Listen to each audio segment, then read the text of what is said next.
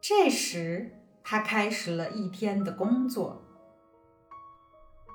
这是个小个子男人，远低于人的平均身高，但极为肥胖，有一张肉嘟嘟的大脸盘儿，脸刮得干干净净，脸颊悬挂在两块巨大的垂肉之上，长着三层宽阔的下巴。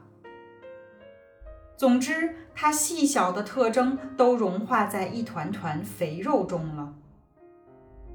另外，除了脑袋后面残留的一块新月形的白发，他的脑袋已全部秃掉，让你联想到那位匹克威克先生。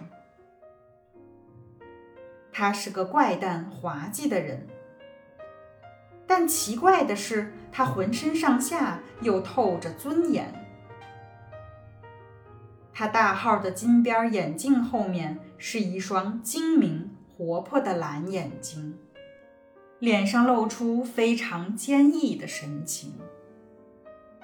他六十岁了，但他身上与生俱来的活力战胜了不断增长的年龄。虽然臃肿，动作却利索，走路时迈着沉重坚定的步子。仿佛要在大地上印下他体重的烙印。说话时声音响亮而粗鲁。现在，马金托什被任命为沃克的助手已经两年了。沃克在塔卢亚，萨摩亚群岛中一个较大的岛屿，担任行政官已有二十五年。无论是在人们的口碑还是媒体报道中，他都是整个南太平洋家喻户晓的人物。最初，马金托什怀着强烈的好奇心，期待着与他的第一次见面。他因故在阿皮亚逗留了两三周，然后才接受这个职位。在都市酒店和英国夜总会。他听到了关于行政官数不清的传闻，当时引起他极大的兴趣，现在想来却有种讽刺的意味，因为从那时起，沃克本人已为他讲了一百遍。沃克知道自己是个人物，并对自己的名气颇以为荣，所以要故意处处表现出来。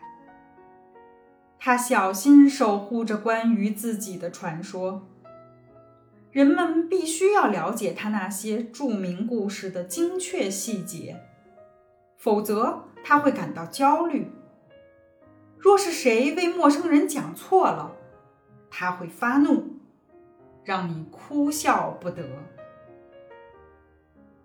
沃克粗鲁的热诚对初来乍到的马金托什是有吸引力的。而沃克也乐得拥有一个倾听者，因为他讲的在马金托什看来都是全新的，他可以尽情的去发挥。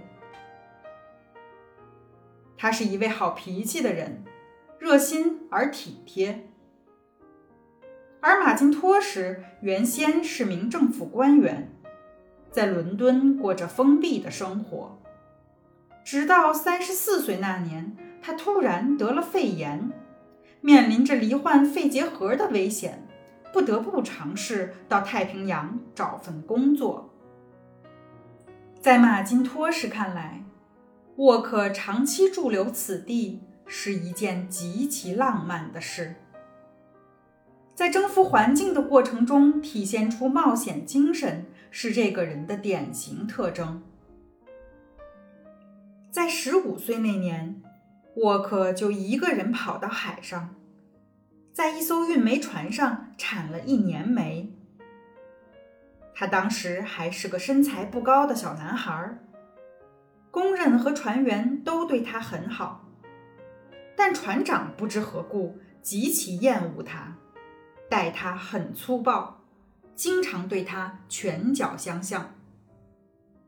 他常因肢体伤痛难以入眠，所以对船长恨之入骨。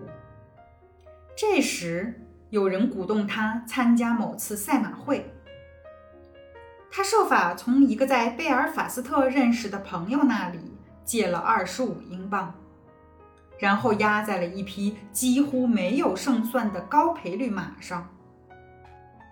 如果输掉了，他是没法还款的。他从未想到会输，他觉得自己是个幸运儿。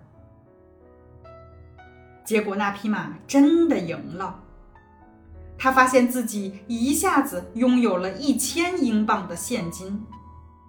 他的机会终于来了。当运煤船在爱尔兰沿海某地停靠时，他弄清楚了谁是城里最好的律师，然后他找到了这位律师，说他听说运煤船正在待售，想请这位律师带他安排好收购事宜。律师被他的小客户逗乐了，他那时只有十六岁，而且看起来还不到实际年龄，或许是出于同情。和受到了感动，律师答应不但帮他安排好收购，还确保让他做一笔好买卖。过了一段时间，沃克就发现自己成了这艘船的主人。他回到船上，接下来用他自己的话说，他一生中最美妙的时刻出现了。他给船长下令，要他在半小时内离开运煤船。他让大副当了船长，在海上又航行了九个月，最后把船卖掉了，获利不少。二十六岁时，沃克以种植园主的身份来到了萨摩亚群岛。他是德国占领期间。居住在塔卢亚岛的为数不多的白人之一。那时，他对当地人已经有了一些影响力。德国人让他做了行政官，在这个位子上，他一坐就是二十年。当岛屿被英国人夺取后，他的地位更加稳固了。这一不小的成功。是马金托什对他感兴趣的另一个原因。